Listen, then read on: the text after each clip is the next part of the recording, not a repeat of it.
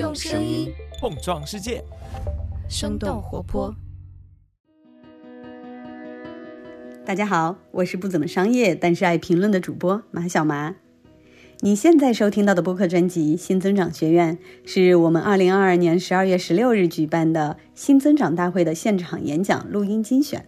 二零二二年的新增长大会，我们以经营确定性作为主题，经营在这里是动词。希望启发和引领大家更好的去发现确定性、管理确定性，为更多企业在二零二三年的商业实践中找到新增长的方法和路径。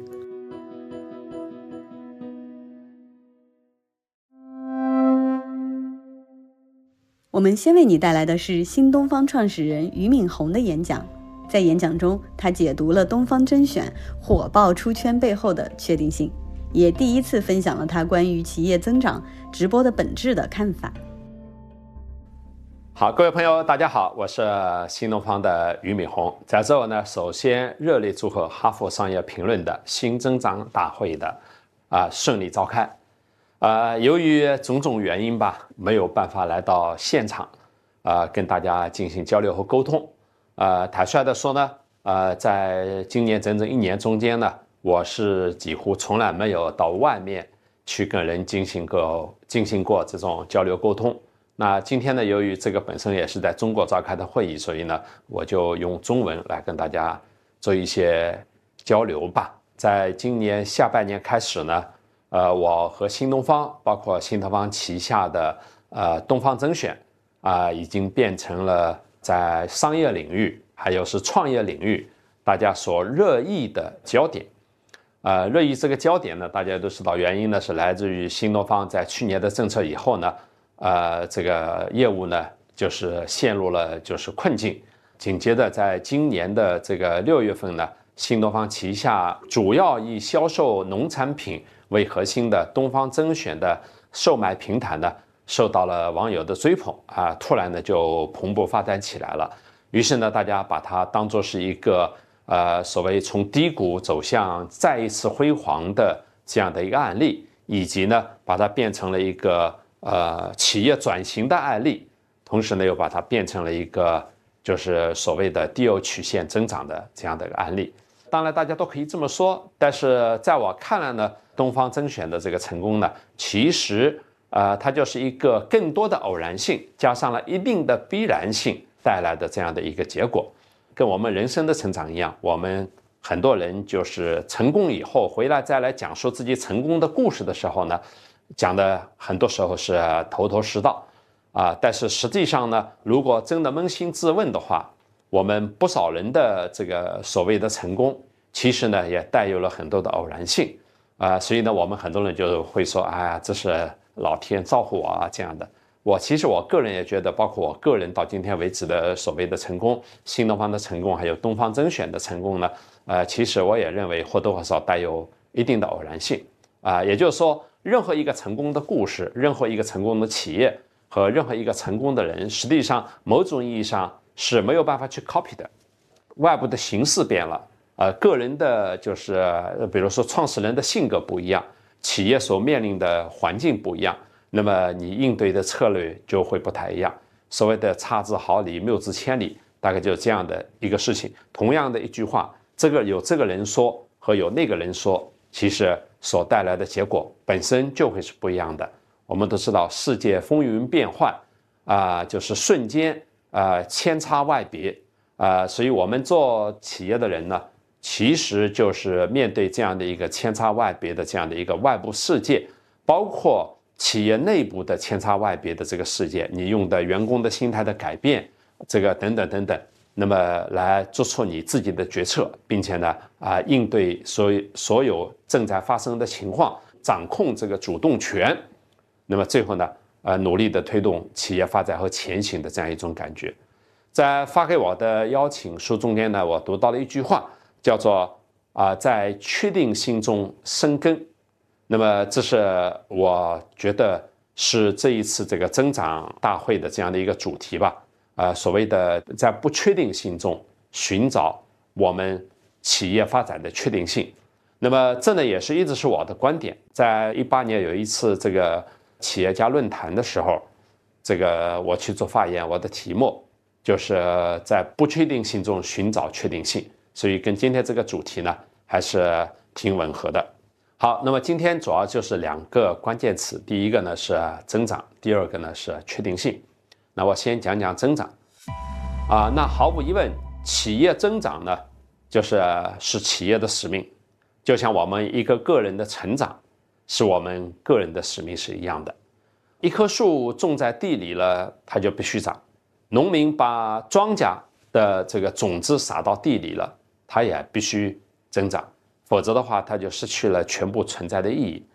所以，对于一个企业来说，如果它不增长的话，那么它也失去了它存在意义。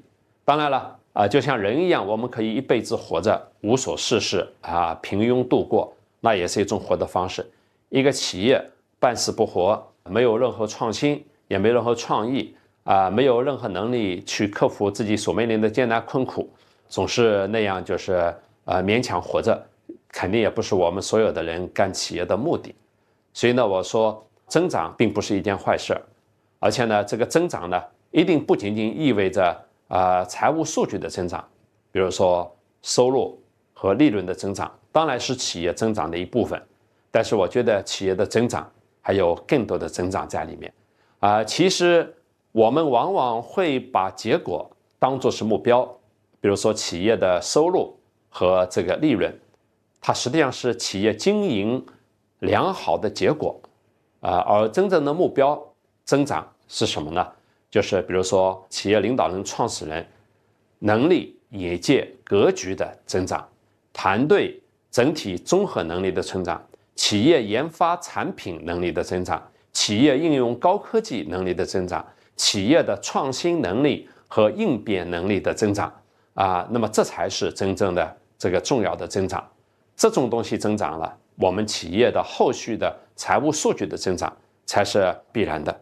所以呢。对于我们来说，既然增长是这么如此重要的一件事情，那我们在面对增长的时候，到底是怎样的一种状态？为什么有的企业就增长了？为什么有的企业不光没有增长，反而会消亡？我觉得主要是在于企业面对了外部和内部的两大环境。那企业面对呃外部和内部的环境呢，其实都是非常复杂的。呃，其实做企业之所以那么难做。就是因为我们面对的环境的复杂性太厉害了。那面对外部的时候呢，我主要觉得有四个方面。第一个呢是啊大势，第二个呢是政策，那么第三个呢是竞争，那么第四个呢是科技。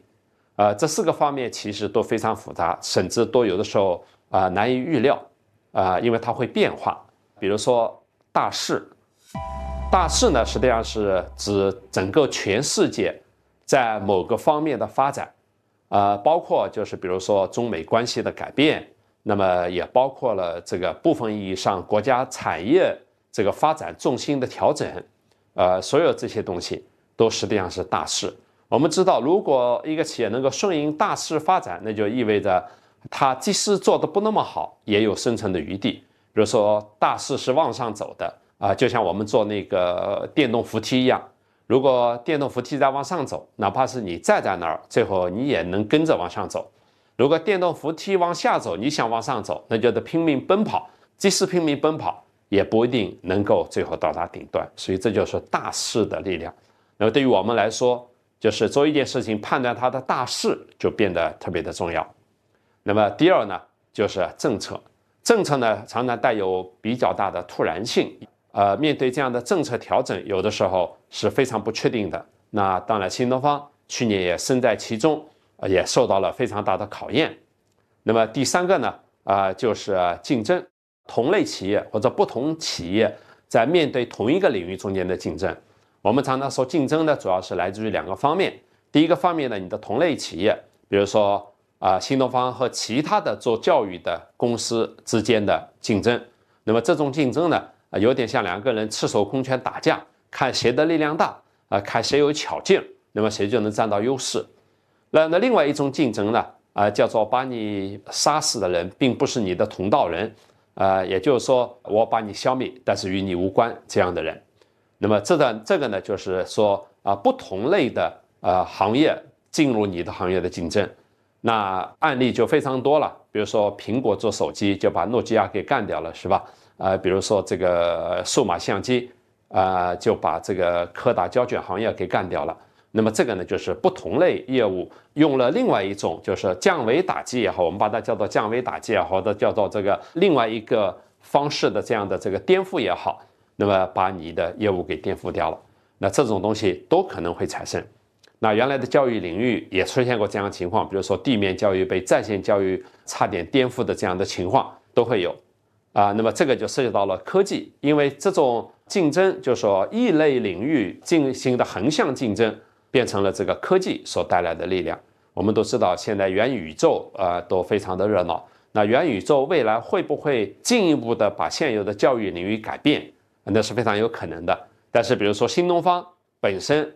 它是不可能去研发元宇宙的这样的科技产品的啊！未来研究元宇宙的科技产品，它有可能是可以购买新东方的内容，那么就变成了科技公司颠覆教育公司的这样的案例，啊！所以总而言之，对于外部环境的判断，其实它需要有前瞻性啊！前瞻性包含了两个方面，一个方面是对于未来发生什么样的大事和政策的前瞻性，那么第二个方面呢，是对于你的企业外部的某种环境，比如说竞争。或者科技对你的企业可能会带来的影响的这种潜在性，那内部环境呢也有很多的这个多变变化性，就是我刚才讲的其实都是不确定性。那么内部环境的不确定性呢，也来自于几个方面，比如说第一个就是创始人或者是企业领导人，因为创始人、企业领导人的思想的改变、眼界的改变、格局的改变，遇到困难困境的时候，他的行动方案。实际上，直接就决定了这个企业的生死，在某种意义上，啊，所以呢，其实啊，没有哪个领域是更加依赖于一个企业领导人的智慧来生存的。所以，企业和商业的生生死死为什么变成常态呢？是因为企业领导人的能力的不同、格局的不同、眼光的不同所带来的变化的不同导致的。那么，第二个呢，就是团队。大家按说呢，就是一个好的企业领导人呢，其实他下面的团队相对来说会比较强。但是呢，我们都知道，就是说啊，任何让你成就的东西，都会反过来变成对你下一步发展的束缚。比如说，老一代的企业创始人和这个带出来的团队，不管是因为他们年龄变大了也好，或者是知识老化也好，还是变成了就是利益的守护者也好。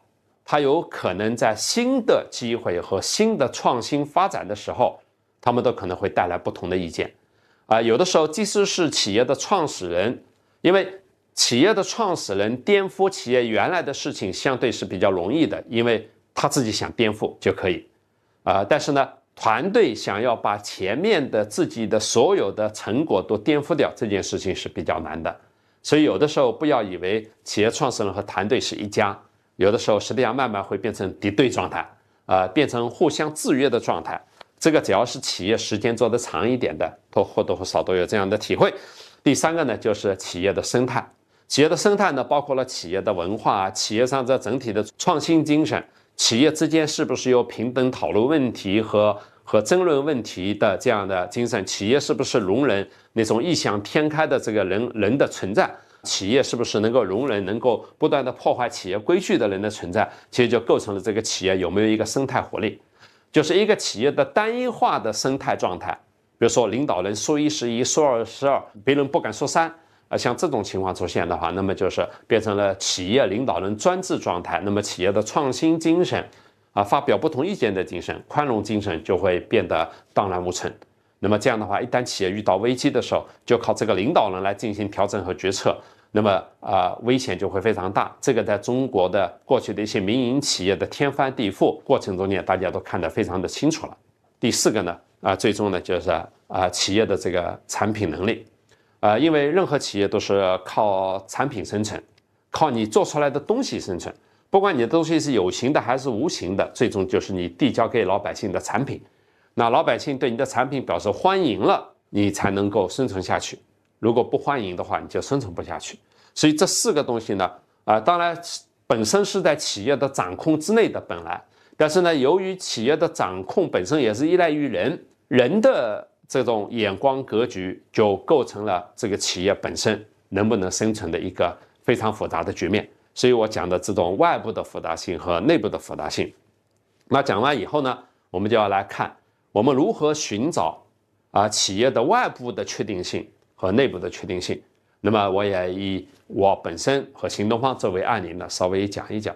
所谓企业的外部的确定性呢，我们首先要有一个呃前置条件，这个条件就是其实外部的确定性本身是没有的，所以你只能在变化中间寻找确定性。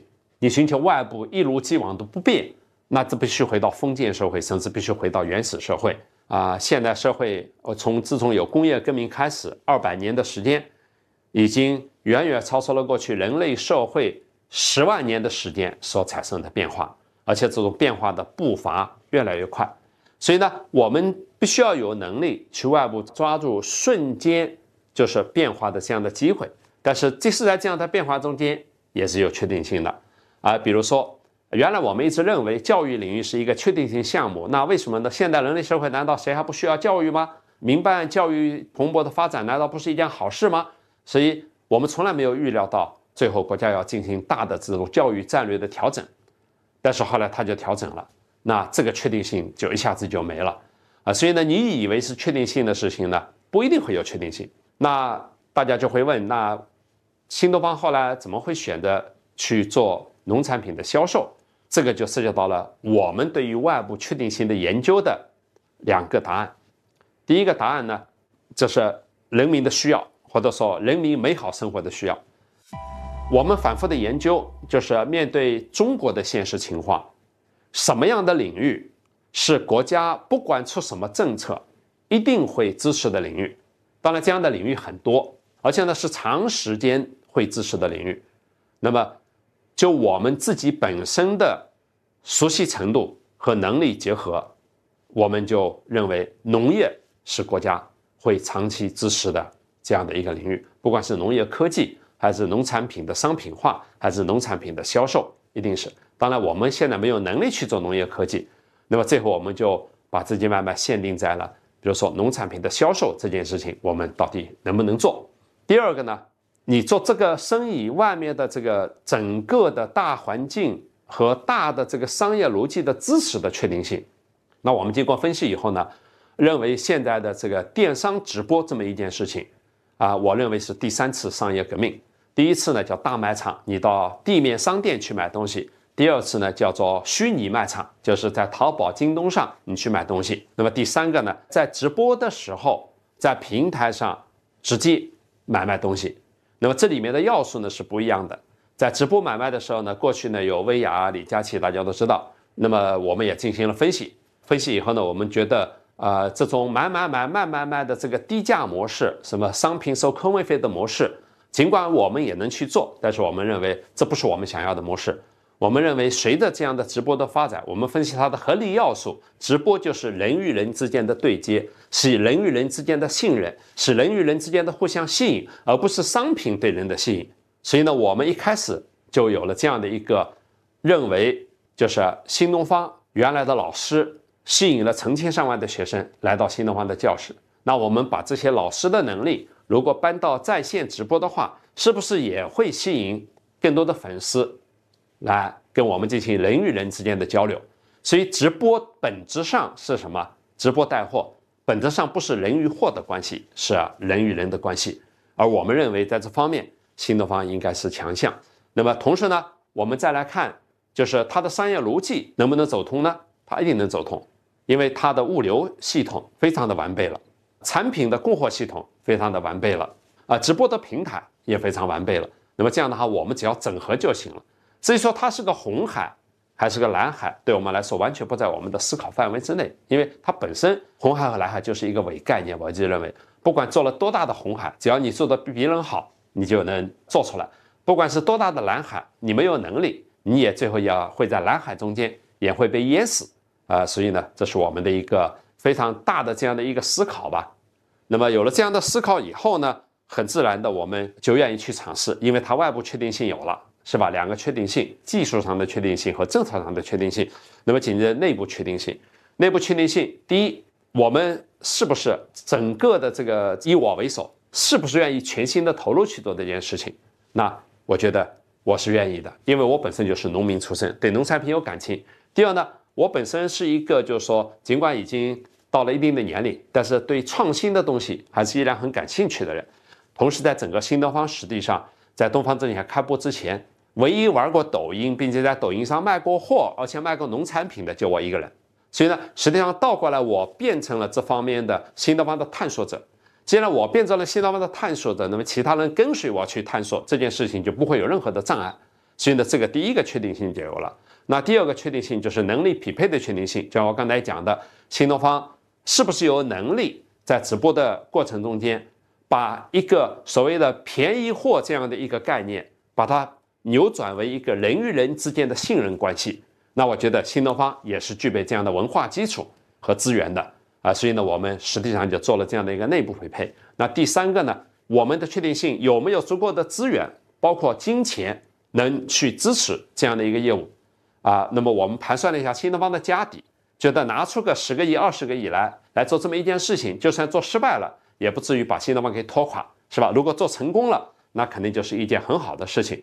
所以呢，当时。呃，尽管新东方的董事会和总裁办公会依然有不少人反对我去做农业这件事情，但是呢，我作为这个新东方的董事长，我要求了一个权利，给我五年时间，每年亏损一个亿，来看看能不能把这些做出来。当然，我们其实之所以要做五年打算，是因为我们自己也没有预料到半年就能成功，所以我说半年成功是一个偶然，如果五年让我们成功，它就变成了一个必然。为什么？因为我是按照这个循序渐进的步骤。再往前布局这么一件事情的，所以呢，整体来说呢，内部的确定性也就有了，有了外部的确定性，有了内部确定性，再加上本身新东方就是个上市公司的平台，放在上市公司平台上，未来的利益分配也好，资金的调度也好，完了组织结构的灵活性也好，都能够得到更大的保障。那么从这个意义上来说，做这件事情对我来说就不算是一件特别难的事情吧。那么这就是我说的内外部的确定性。有了这种内外部确定性，再加上两个条件，你就可以去做你的事情。第一个条件，你所做的事情内在的价值观是不是认可的？做这个事情的时候，内在你有没有使命感？啊，有没有某种去做这件事情会给人类社会带来好处的这样的一种信念？我觉得这个是做企业的最基本条件。就是一个你做一件事情赚点钱，不是那么难的，我觉得。但是呢，你赚钱的同时能惠及他人、惠及社会，在内心你做这件事情还有一定的崇高感，有一定的使命啊，那这件事情是特别重要的。如果说你没有，只是简单的做生意，我看到太多的简单的做生意，只是钱倒来倒去，那我觉得这样的人是呃不值得我正眼看，也不值得我长久的对他表示尊敬的。所以呢，我觉得新东方有一个好处，就是从最初做教育开始到现在做。啊，农产品带货，我们一直内心对我们做的事情是带有某种崇高感的，是带有某种我们自认为至少是在推动了呃，在惠及他人，在推动的社会的某种某个领域的这个发展的。呃，同时呢，呃，我们也在内心对自己做的事情是认可的。我觉得这个要点是非常重要的。第二个要点呢，就是你还得从内心真心的热爱这件事情。就哪怕他有使命感，因为这个世界上有使命感、有责任感和有崇高感的事情多了去了。但是有的事情你不一定感兴趣，你没有从内心的真心的热爱，你是做不出事情来的。我觉得，所以之所以新东方的教育能做出来，现在东方甄选卖农产品能做出来，是因为我和我的团队对做的事情真的从内心充满了热爱。你从内心充满热爱，就愿意。二十四小时为他奋斗，二十四小时为他思考，二十四小时为他全力以赴的付出。我觉得这就是成功的最好保证。在以上这些要点之下，就是一个做事情的态度。我一直喜欢叫做啊行稳致远这件事情。所谓的行稳致远，让脚步迈得稳一些，速度不用火箭那样的快，但是呢，目光要看向远方。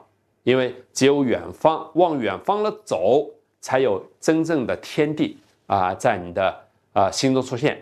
还有另外一个成语我比较喜欢的，叫做“及时慢做”。尽管我们啊所有的事情都很重要，都很着急，但是呢，如果这件事情踏踏实实，就是你想把它做大的事情，那能不能想清楚了，一步一个脚印把它做好，是吧？所以叫做及时慢做。啊，有一次我在读到埃及的一个当时的就是古代的时候弄方尖碑的故事的时候，这方尖碑是一整块的花岗岩。